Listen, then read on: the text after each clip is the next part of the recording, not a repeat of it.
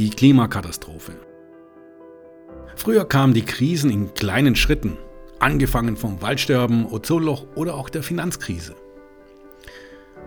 Oft bzw. immer konnten wir das beeinflussen und die Ursachen für die jeweilige Krise auch wirklich reduzieren. Politik, Wirtschaft und auch die Menschen agierten gemeinsam und entschlossener. Die Politik reagierte damals mit Verboten und Grenzwerten. Umwelt- und gesundheitsschädliche Stoffe mussten umfangreich reduziert werden. Wir wollten es ständig besser machen, egal ob Konzernchef, Politiker oder wir zu Hause im Haushalt. Das funktionierte aber auch ganz gut. Ozonschädliches FCKW wurde verboten, Unternehmen passten die Produktion an das Kreislaufwirtschaftssystem an, sie reduzierten Abfall und krankmachende Stoffe in der Herstellung ihrer Produkte. Menschen fingen an, Müll zu sortieren und umweltbewusster zu leben. Heute gibt es kaum mehr krebserregende Stoffe und nach Benzol stinkenden Tankstellen mehr. Der saure Regen, der wurde in der Industrie und im Verkehrssektor mit Filtern und Schwefelreduzierung begegnet. Der Schwefel, der in die Umwelt eingebracht wurde, wurde wirklich umfangreich reduziert. Kunststoffe wurden auch recycelbar. Und aus Abfall wurde Wertstoff. Waldsterben aufgrund des saures Regens wurde sozusagen überwunden die Ölkrise in den 80ern begegneten wir mit Sparen und auch autofreie Sonntage, die machten uns nichts aus. Erst nach der Finanzkrise 2008, 2009, da veränderte sich irgendwas. Auch wenn wir diese Krise überwindeten, so wie früher auch, gibt es uns das Gefühl, als ob die Krisen schneller kommen, unmittelbarer. Gerade wenn wir eine Krise überwunden hatten, schien es, dass die nächste kommt. Und das, obwohl wir glaubten, wir seien auf dem richtigen Weg.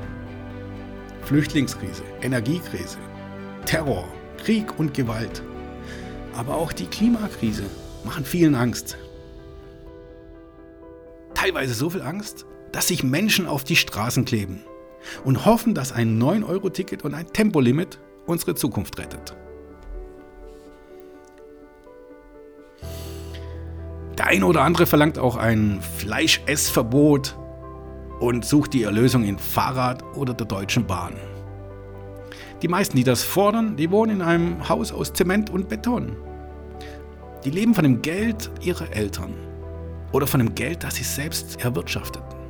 Doch dieses Geld verursacht ein CO2, das sich die Balken biegen.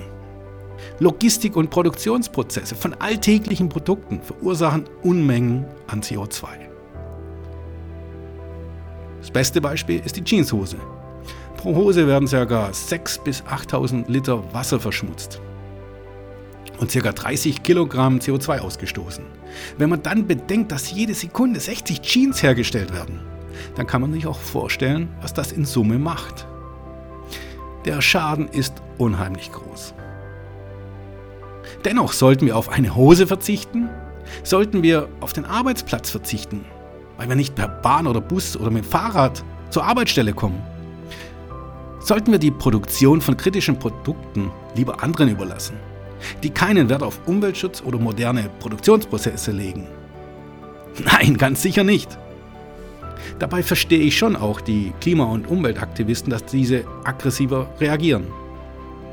Es half uns, dass Greenpeace oder andere Aktivisten sich an Öltanker hingen, dass sie Konzernzentralen besetzten oder vor Parteizentralen demonstrierten.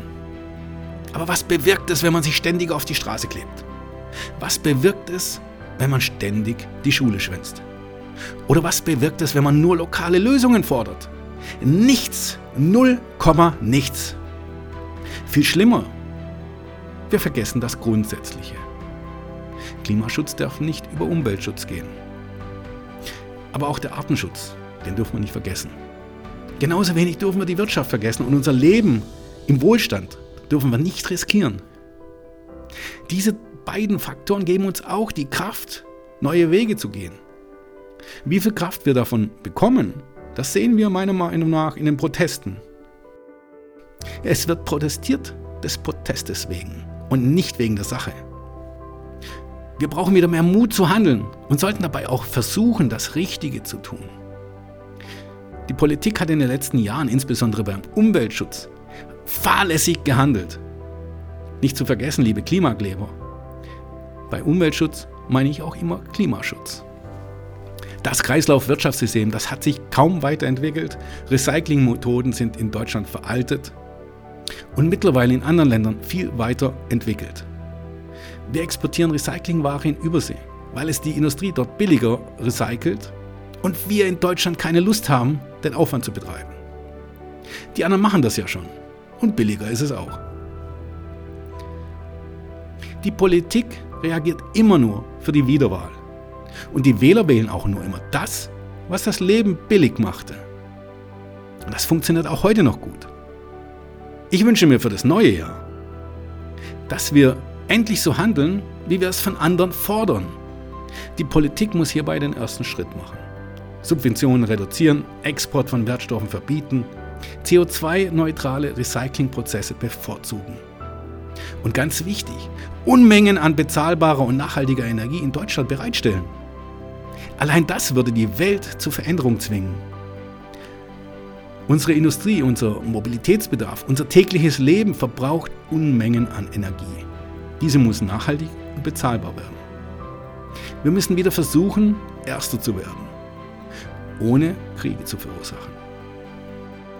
Nur so gelingt es uns, zukünftige Katastrophen zu meistern. Ich möchte das neue Jahr mit einem Zitat beginnen. Dumm ist der, der Dummes tut. Forrest Gump. Hey, Blödmann!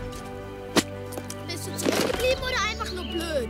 Nein, ich bin Forrest Gump. Hör gar nicht auf das, was sie sagen. Lauf, Forrest, lauf, Forrest, lauf! Auf die Räder! Macht schnell!